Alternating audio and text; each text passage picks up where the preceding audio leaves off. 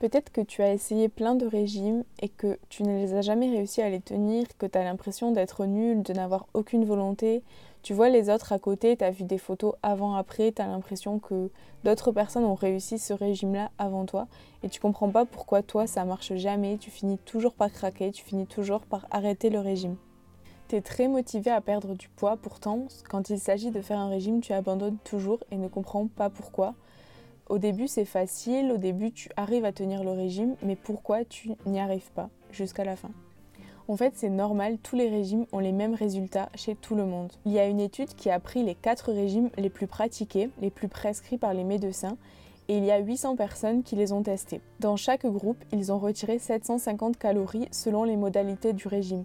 Donc par exemple, s'il y avait un régime qui limitait les sucres, dans ce régime-là, ils ont enlevé les sucres, dans un autre, ils ont enlevé les graisses, etc.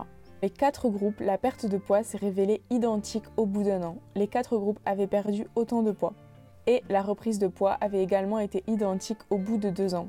Donc peu importe l'aliment qui avait été enlevé, peu importe la catégorie d'aliments qui avait été enlevé, la perte de poids et la reprise de poids avaient été similaires. Donc peu importe si tu enlèves le fromage, si tu enlèves les sucreries, tu perdras autant de poids et tu en reprendras autant après un régime.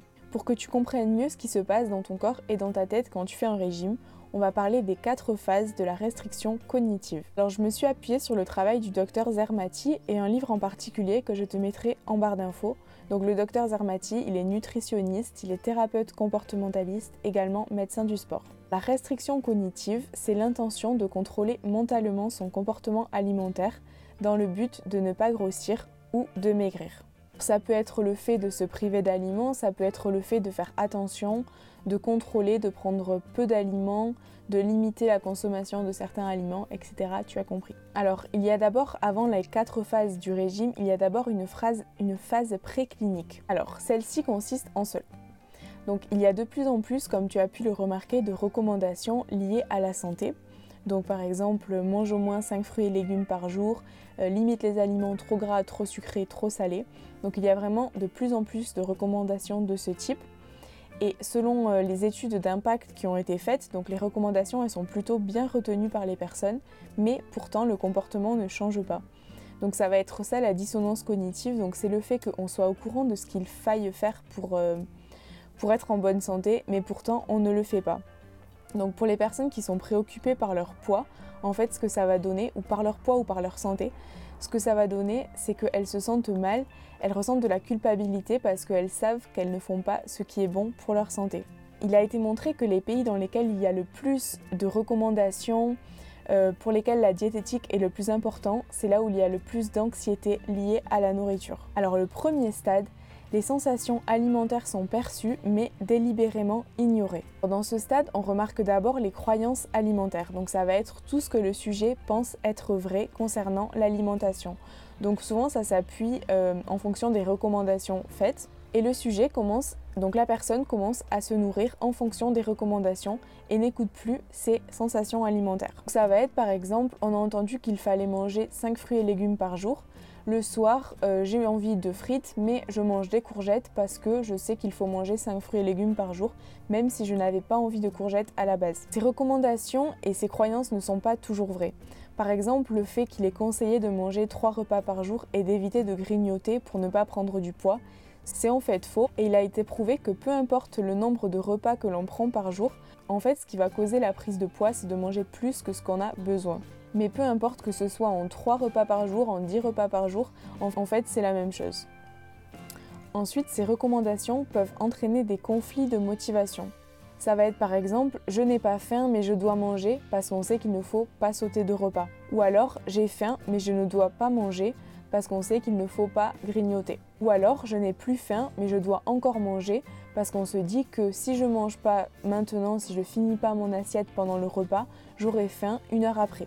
Ou alors j'ai encore faim mais je ne dois plus manger parce que j'ai mangé la ration que je m'étais donnée pour le repas. Ou alors j'ai envie de manger cet aliment-ci mais je mange cet aliment-là. Donc comme j'ai parlé tout à l'heure, euh, j'ai envie de frites mais je mange des courgettes parce que c'est meilleur pour la santé. Ou alors je n'ai pas envie de cet aliment mais je le mange quand même. Donc encore une fois, quand on se force à manger des fruits ou des légumes parce que c'est bon pour la santé. Et enfin, dans ce stade, on retrouve les stratégies de contrôle. Il y a d'abord les stratégies de réduction, donc c'est-à-dire qu'on limite la consommation de certains aliments, comme par exemple les sucreries, les gâteaux, les desserts.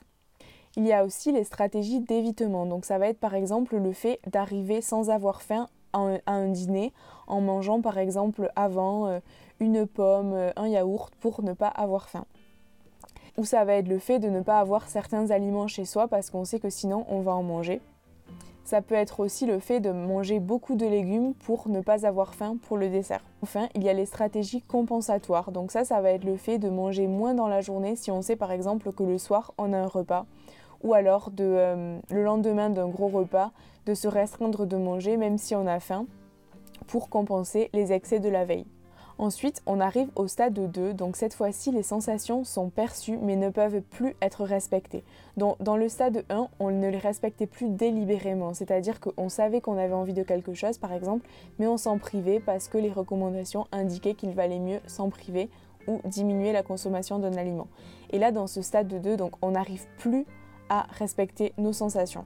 Alors dans cette phase, on retrouve la peur d'avoir faim, donc ça va être par exemple de pendant un repas manger trop parce qu'on sait qu'on ne peut plus grignoter et que notre prochain repas est dans plusieurs heures.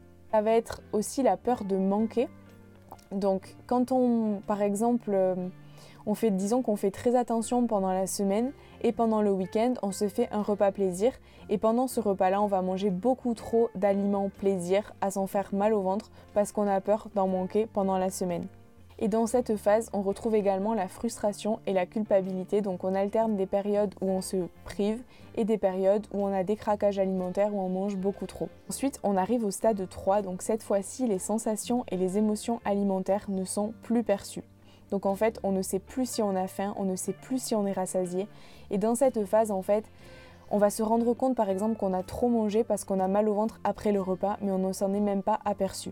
Et on arrive enfin au stade 4 où le comportement alimentaire est totalement livré aux émotions. Donc là, on va retrouver soit du grignotage compulsif, soit de la boulimie, des repas beaucoup trop importants. Et dans cette phase-là, une petite contrariété dans la journée peut nous amener à faire une grosse crise et à manger beaucoup trop. Et la prise alimentaire, donc le fait de manger, est presque tout le temps lié aux émotions. Donc soit l'émotion arrive avant, donc c'est-à-dire par exemple dans la journée je suis seule, je suis triste et là je vais manger beaucoup trop pour essayer de combler ce manque, euh, cet autre besoin en fait. Donc on cherche vraiment du réconfort dans la nourriture. Soit l'émotion arrive après. Donc par exemple, on va manger un gâteau parce que ça nous donnait envie sur le moment et après on va culpabiliser, on va se dire j'aurais jamais dû manger ce gâteau, je vais devenir énorme.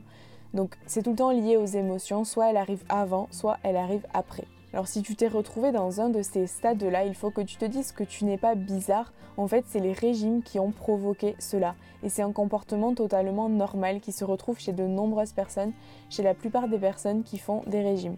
Si jamais tu as envie de te sortir de ce cercle vicieux, de cette obsession pour la nourriture, je propose du coaching à distance sur 3 mois. Donc si ça t'intéresse, n'hésite pas à regarder le premier lien en barre d'infos, il y a tout qui est expliqué. A très bientôt